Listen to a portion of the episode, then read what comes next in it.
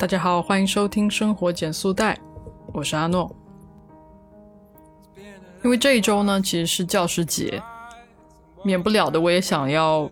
蹭一下热点了。但是，我一想到这个节日前后，肯定就会很多节目，他们去出关于教师、老师的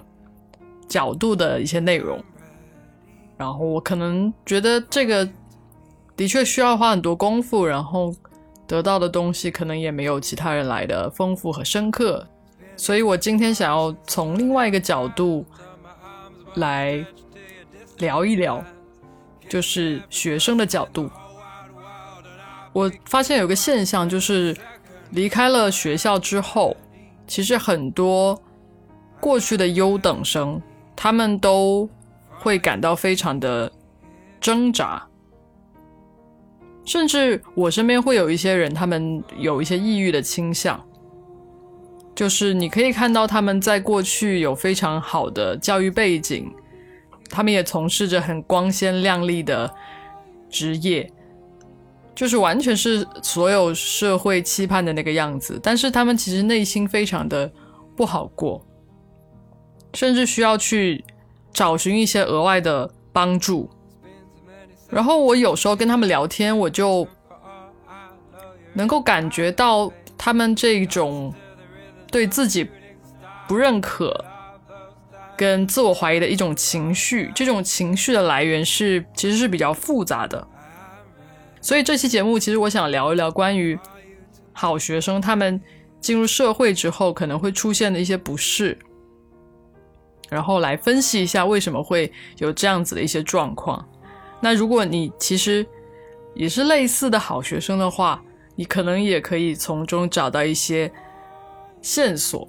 去帮助自己做一些缓解，或者是你是一个身边有很多这样子的朋友的人，你也可以去给他们做一些简单的疏导。好，那我们最开始的时候来聊一聊什么是好学生。我觉得好学生其实有三个维度的定义。首先，它是一种思维，就是好学生会觉得只要付出就会有回报，这是非常理所应当的事情。嗯，就比如说在过去我们读书的时候，其实只要你很用力的做题，很努力的背书，你都会得到一个结果。那这个结果呢，是不会比你什么都不做要差的。所以。理所当然的，我们就会觉得，只要我们付出足够多的努力，只要我们愿意去付出，我们就会有相应的回报。第二种，其实是一种做事的习惯，就是好学生他经常会是一个完美主义的人，甚至有时候是吹毛求疵的。如果有一道题他们做做错了，他们就会做上类似的十道。或者是五十道题目来不断的锻炼自己，让自己不会在同一个类型的题上面出错，就是有这些类似的锻炼，让他们不断的变成了一个完美主义的人。在这个层面上，大家他们做事情的时候呢，就是属于非常的精益求精、尽善尽美，很喜欢去雕琢，跟不断的找到错误。找到不足的地方，不断的去努力，去纠正一些不足的地方。第三个就是好学生，其实是一种预期，就是他需要一种外界不断的认可，他需要迎合在某一个评分体系里。我们其实读书的时候是非常容易的，你想获得认可，你只要努力，努力之后呢，你就会得到好的分数。好的分数本身就是一种认可，那它携带而来的就是一些老师的夸赞呐，同学们的一些尊敬，或者是说同学们的一些羡慕，它其实都是一种附带的认可。所以这个分数背后其实就是认可。那作为好学生来说，他其实获得认可的方式非常的简单，然后他也很希望、很习惯的得到这个认可。所以整条链路就是我们会认为。只要我们付出努力，只要我们足够的努力，足够的避免一切的错误，足够的完美，我们就能得到认可。所以这个认可是最终我们最想要的一个东西。但是我们常常会发现，在现实生活中，在大家步入社会之后，过去是优等生的人，却感觉到很容易碰壁，或者是说感觉到力不从心，甚至是自我怀疑。这其实可以一一对应到我们刚刚说的那三种特征。首先，第一个是，可能在职场中，其实并不一定是你付出就会有回报的。很多时候，我们特别是那种人际关系特别复杂的那种公司里面，很多时候你自己去做事、努力做事，还不如一个很看得清局势的人要奏效，要能够。把事情推动下去，所以如果他本身是一个非常执拗，然后做事情非常认真，但是又不太能够理清这些人际关系的人，你要他不断的在一件事情上付出努力，比如说我做一个方案，做一个 PPT，做的再好看，可能都不如另外一个人，他更清楚实际上甲方需要的或者是客户需要的东西是什么。他们的真正的需求点是什么？来了要一针见血，就不管这 PPT 做的有多好看，都不如别人一句一针见血的话来的更加的奏效。所以就会有这样子的一些碰壁的情况。那第二种呢，就是针对这种做事的习惯上面的，因为通常我们在学生时代的时候，其实我们只需要去学习，当然我们也会有不同的科目，但是实际上，当你有一个比较固定的学习方法之后，这些事情都不会太影响你的成果。就即使有比较多的学科，但是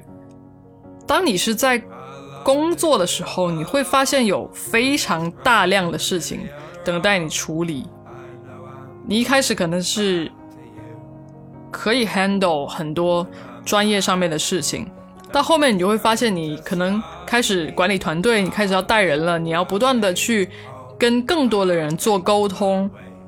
你需要管更多非常细碎的事情，还有人的情绪的时候，你就发现你很多事情你是不能够全部都做得很好的，总是会有那么一件事情你是做的不够好的。然后你就会抓了这个做的不够好的事情不放，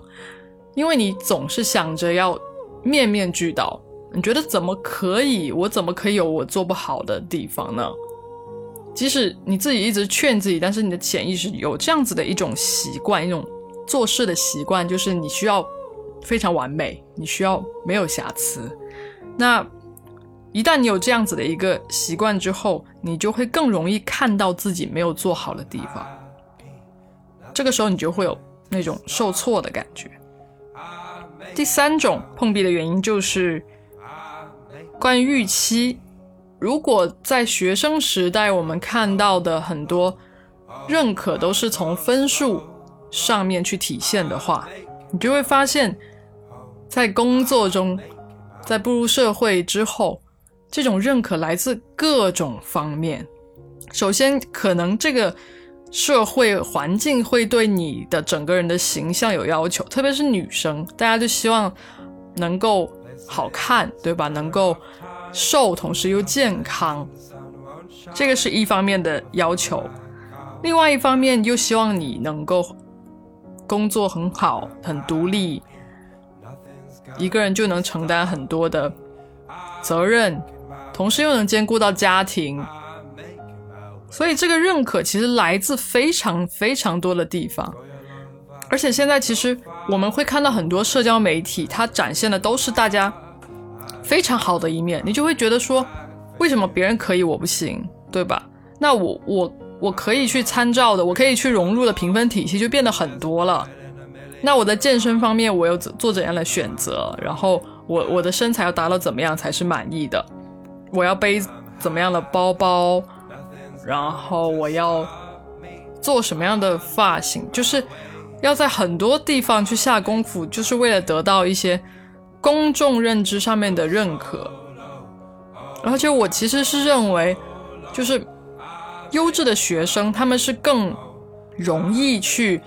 被吸纳到一个非常完整的评价体系中去的。他们其实对这个东西更加敏感。当他们看到一个很好的评价体系，他们就会有一种不自觉的一种竞争欲，想要在这个评价体系中冲到第一。所以，当这个认可突然间变成很多种，然后来自各个方面的时候，你就不知道要怎么样去做了。因为过去你只需要做一件事，就是学习，但是，但是现在你可能需要做非常非常多的事情，去换取。尽可能多的认可。那如果我们在整个过程中很容易碰壁，我们是不是要放弃这个好学生的思维习惯跟预期呢？事实上，我觉得这个事情是很难做到完全割离的，所以我们势必是要找到一个平衡点，去发挥我们的优势，然后去更好的。面对自己跟找到自己获取认可的这种渠道，我觉得其实我们是鼓励终生的学习的，去不断的充实自己，去让自己变得更好。但是我们不是鼓励终身考高分，或者是终身获得第一名的。就是这种不断的进步、不断的努力，应该是一种自驱的过程。但这种自驱很很容易，有时候其实是被环境所影响到的，但是我们自己不太能够感受到。比如说，媒体一直告诉你吃什么才是健康的，然后你就会觉得说，因为我想要吃做一个健康的人，是我自主想要去做的。但我们其实很多时候是受到了外界的影响的，所以这个过程中，我们必须要去了解到自己真正需要的东西是什么。就好像刚才我说的，好学生其实更容易被那些完善的系统的评分体系所吸纳。很多时候，其实不太敢冒险，就是会去做一些比较从从众的事情，不太敢去做一个叛逆的人或者是冒险的人。但其实我们只有通过这种有时候冒险一回，或者是不那么乖去。感受到，去真正碰触到我们自己真正认可的、想要的东西是什么？因为我们有时候的确是在那套体系中是会得到安全感的。那种安全感是因为我好像我好像站在了大多数人站在的地方，而且而且我是站在大多数人的上面的，我是最厉害的人。可是为为了维持这个最厉害，可能我们就没有搞清楚自己真正想要的是什么。就好像我在香港的朋友，他从事金融行业，他就会说，其实金融行业去评价一个人就是很简单，就是看那个人背的包，或者是那个人戴的表。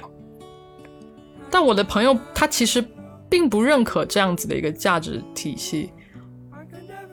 他也并不觉得他自己一定要背到多好看的包，戴多厉害的表。当然，最开始的时候，我们总是会被这个东西吸引跟迷惑，总觉得说我一定要赚了这么多钱买这个包，别人才会看得起我，我才是在这个行业中能够有一席之地的。但其实并不是的，到后面你也会看到很多人，他们很厉害，但他们也很朴素。所以我们必须要在这个中间能够看清楚，在这个体系之外的。自己真正想要得到了那个认可是什么东西？然后我们也得接受自己可能并不是一个好学生，因为我们真的已经不在学校里了。我们能够面对的评价是非常的多的。那我们在意哪一些，不在意哪一些，也是要想清楚的。并不是所有的标准都是那么值得在意的，甚至别人的评价也不那么值得你去在意。所以，从你自己开始，你先接受自己可能并不一定会做得好，